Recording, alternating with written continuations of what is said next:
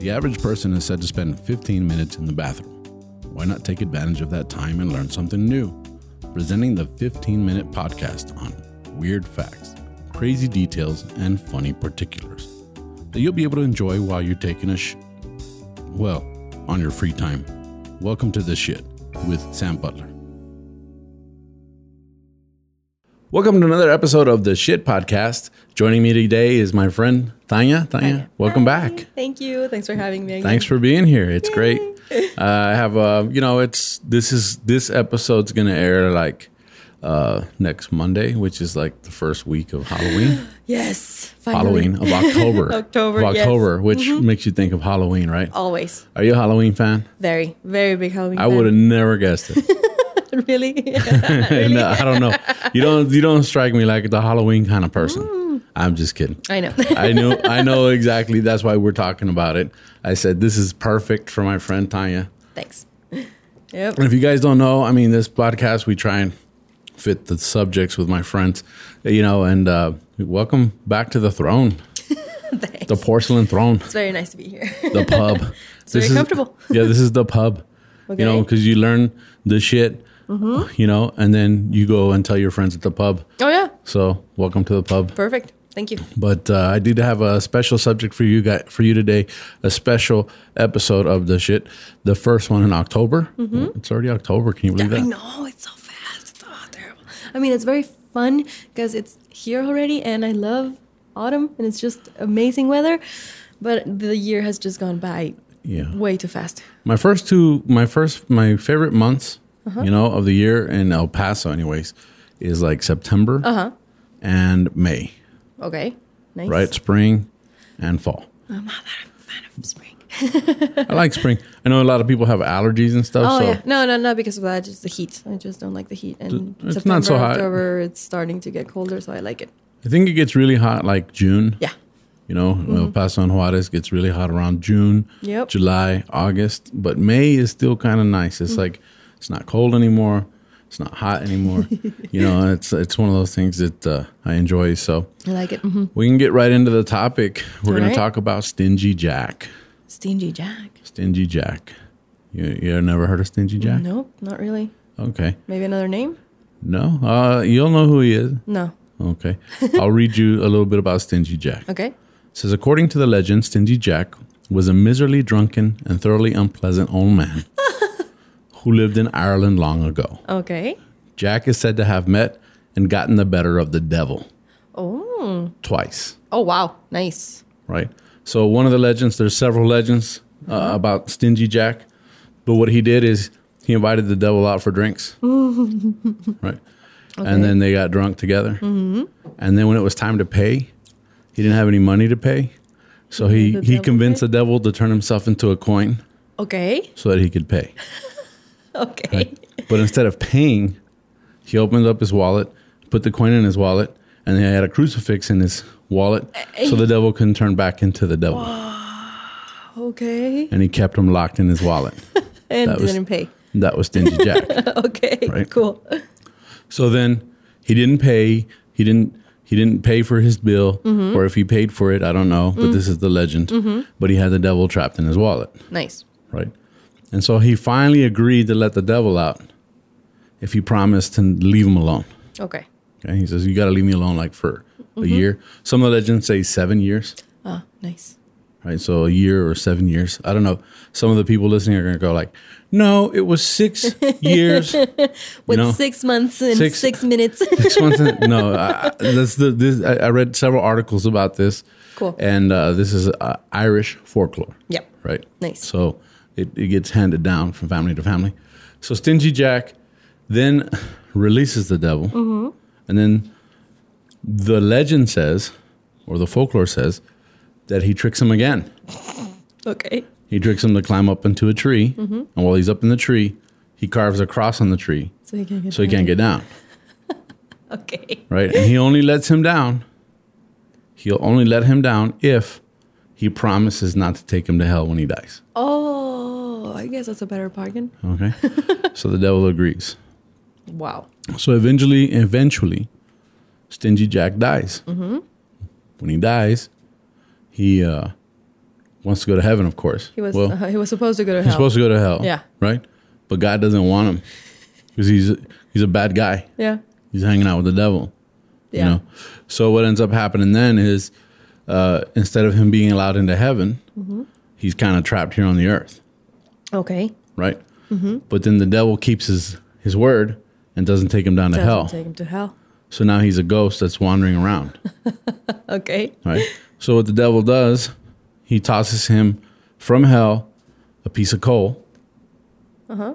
And Stingy Jack takes that burning coal and he carves a turnip. Okay. A turnip is a, a root, yeah, yeah, yeah. right? Yeah. carves it, hollows it out, and he puts the coal in there and he wanders around with his lamp. Oh, And that's where you get the jack o' lantern. nice. Oh, Right. okay, okay, okay. So the the story of the jack o' lantern Mm-hmm. is based on Stingy Jack, Oh, nice. right? and he walks around As a ghost. as a ghost With his with his lantern. Uh-huh. lantern, right? And then so the idea was that you did the same thing Mm-hmm. at your house. You carved a turnip. Of course, this was Ireland. They didn't have pumpkins. yeah, it was a turnip or a It was a turnip or a potato. it was a, you. You're right. It was a root. It's right? a root, yeah. and they would carve uh, faces into it and stuff Mm-hmm. like that. And the, and some of the some of the folklore says that this is to ward off evil spirits. Yeah. Some of it says it, and and some of the stuff that I read said that the ghost of Stingy Jack Mm-hmm. will actually inhabit The jack o' lantern. one of the jack o' lanterns in Okay. somebody's home. So the idea is that you may have uh, Stingy Jack as a guest for Halloween, Cool. right? Would that be beneficial in any way? I don't know. It says, uh, let me see. I'll see. I'll see the variations. Some versions of the story say that Stingy Jack's ghost finds a place to stay on the night. nice. Each year, Halloween night. On that night, Jack's spirit takes up residence inside the jack o' lantern somewhere in the world. So be careful. Stingy Jack might be inside the pumpkin inside your house. And in pulp culture, in the episode of the animated series The Grim Adventures of Billy and Mandy and Billy and Mandy's Jacked Up Halloween, Jack was a prankster who went too far, Okay. resulting in an execution. oh, Then he bargained for the immortality for the Grim Reaper, Reaper and blah, blah, blah. So Okay. Mm-hmm. there's variations of this story. And of course, we know that Halloween is pranks. yeah. So it goes Trick or Mm-hmm. kind of goes hand in hand, right? The jack o' lantern de- decoration is made of a hollowed out vegetable, nowadays usually a pumpkin, So it could holding be a any candle, Uh, vegetable. Mm-hmm. That's pretty cool. a similar light source. Well, when the settlers came, Mm-hmm. they didn't have a lot of turnips Yeah. but they had pumpkins. Yep. And that's how it became the, The pumpkin, pumpkin. Mm-hmm. right? So they say the modern jack o' lantern originated in Great Britain or Ireland, Okay. and it was used during um, the festival. And and this is where it's a little weird because it's it's written Samhain, Sam like Samhain, Uh-huh. but it's pronounced Saw-ain Okay. right? Now, they represented ghosts or as charms, which were supposed to protect their owners from evil spirits, as it's been suggested that jack o' lanterns originated as decorations for All Saints' Day Yeah. and All Souls' Day, that they were supposed to represent souls in purgatory. Got it. Traditionally, jack o' lanterns in Britain and Ireland were made from turnips, or rutabagas, Uh-huh. known, in this, known as Swedes in Britain. And they're sometimes made from those vegetables today. So if you want to be like original, Yeah. Like hipster. yeah, hipsters, it yeah, out. hipsters are like, can I get that big turnip?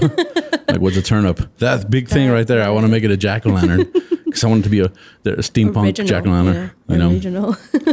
so the jack o' lantern in North America, its larger size means that it can be made into more attractive lantern, Mm-hmm. and it's easier to carve. In the United States, the jack o' lantern gradually became associated with Halloween, rather when rather than with autumn in general. Oh, okay. So you in Right. Ireland in olden times you could have done it anytime. Yeah. I need- well, I mean, no. What it's really saying is that the pumpkin was more of a Oh, just the vegetable. yeah, the vegetable okay, was okay, more okay, of a yeah. Mm-hmm, fall thing, and then it became associated more with Just Halloween. Halloween. because you're gonna carve it out. Yeah. Yeah. got it. So the poem The Pumpkin by the 19th century American poet John Greenleaf, Whittier, 1807 through 1892, does not mention Halloween, but it describes jack o' lanterns as part of childhood memories of autumn and the following month. You know, so he talks about, and he goes down and says, the, I'm not going to read the poem, but he says, you know, in the following lines, and it's got all the, the Did- deals. right? So that's the origin of the actual jack o' lantern. Nice. Now, when I started looking into the jack o' lantern, you know, it said it was a fanciful depiction of the. It wa it actually started with the Samhain festival, right? And I read some stuff on that. It says it is the name given to the festival which Celtic peoples in the areas which are known as Ireland, Great Britain, and France celebrated in October and early November. The com- combination of Samhain celebrations with elements taken from other festivals Okay. appear to have given rise to the modern day Halloween. Halloween. cool. Okay. And I don't know how to pronounce this. It's Oich de Samhain or Samhaina. It's a name derived from Samhain and is still the name of Halloween in Irish. So Samhain is celebrated by Wiccans and neo-pagan groups on October 31st, Cool. right? Cool. But this is what kind of, well, some of the customs. Let's talk about some of the customs. Sure. The Samhain celebration marked the end of the harvest. Mm-hmm. It was considered to be a good time to slaughter animals because there was no longer any long grass for them to eat. The word Samhain appears in Irish literature from the 10th century onwards as an important date in the calendar. From the 10th century. Yeah. Wow. Nice. The says the time when fighting and trading were to stop and a good date for tribal leaders to gather their people together. The goings on at those gatherings became a popular theme for Irish folktales. okay. The name Samhain means summer's end.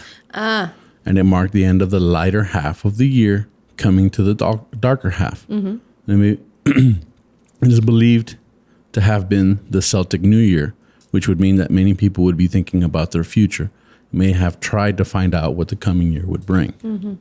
Right? So they do this by means of magic. Yep. Bonfires played a large part of this Of course. as they do in the celebration of Halloween in the Republic of Ireland and the celebration of Guy Fawkes Night in the United Kingdom today. Okay. That's Right. November 5th, isn't it? I'm not sure. Is I it? think it is. Yeah. Yeah, you know more about that kind of stuff.